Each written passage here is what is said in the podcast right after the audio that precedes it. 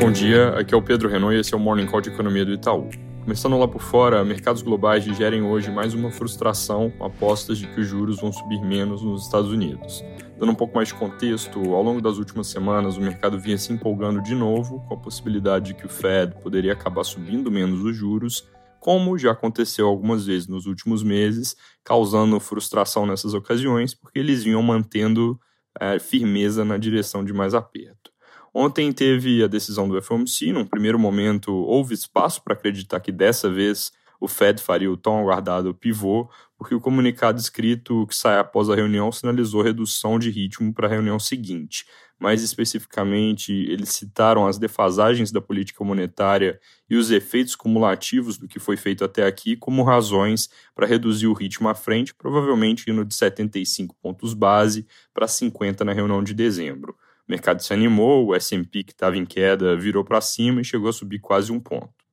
Acontece que depois de soltar o comunicado, eles fazem uma conferência de imprensa e nessa o Powell confirmou a redução do ritmo, mas não indicou que estão perto de parar de subir juros, inclusive sinalizou que o nível final deve ser acima do que eles esperavam na reunião anterior. Então a conclusão é que eles devem diminuir o ritmo em dezembro, mesmo se os dados de inflação não vierem tão bons, porque já subiram bastante e querem ir mais devagar agora para calibrar melhor, mas isso posto, não estão pensando em parar de subir e se alguma coisa acham que agora precisa subir um pouco mais do que pensavam antes. Na nossa leitura, isso é consistente com juros indo para cima de 5%, e os mercados, obviamente, respondem então de forma negativa a mais essa decepção, com o SP, por exemplo, tendo ficado negativo em 2,5% no fim do dia.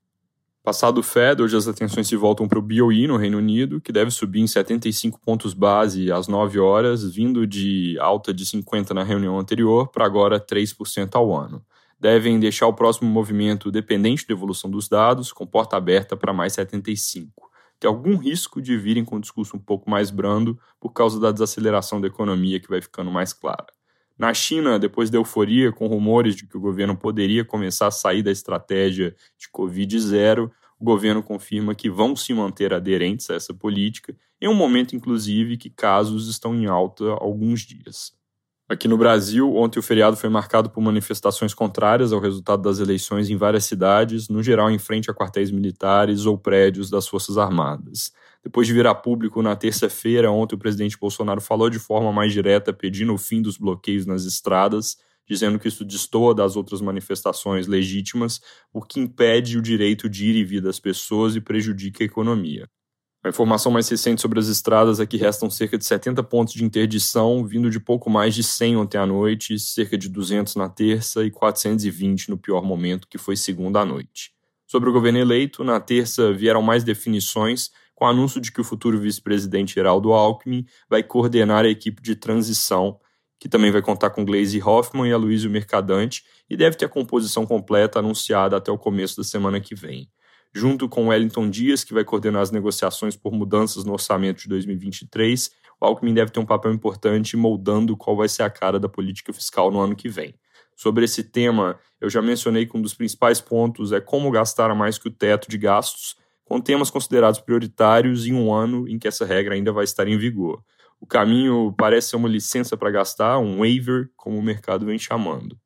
Eu comentei que um dos caminhos para esse waiver seria aprovar uma PEC já nesse ano, permitindo espaço no orçamento para seguir pagando Auxílio Brasil em 600 reais no início do ano que vem. E depois fazer uma PEC mais completa, já com o novo Congresso eleito, para incluir eventuais propostas que ainda estão sendo gestadas, como reajuste real do salário mínimo, que é o que o Wellington Dias já tinha dado entrevista dizendo que subiria pela média do PIB dos últimos cinco anos, cerca de 1,4%, além da inflação.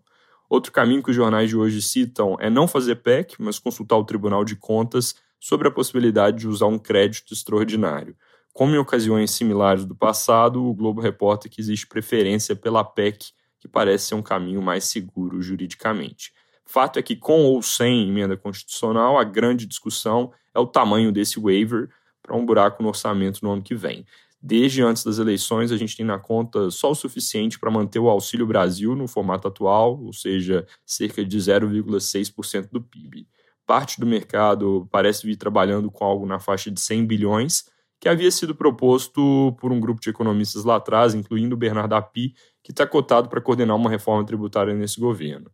Acontece que as reportagens citam números mais altos recentemente, o Globo de hoje especificamente fala em 200 bilhões, cerca de 2% do PIB, e esse é um valor que englobaria o auxílio, o aumento real do mínimo, recomposição de programas sociais e obras de investimentos públicos, mas ainda não incluiria na conta a prometida correção da tabela do imposto de renda, que pode custar mais cerca de 120 bilhões. Podem surgir mais novidades sobre esse assunto ao longo do dia, importante ficar de olho. É isso por hoje, bom dia!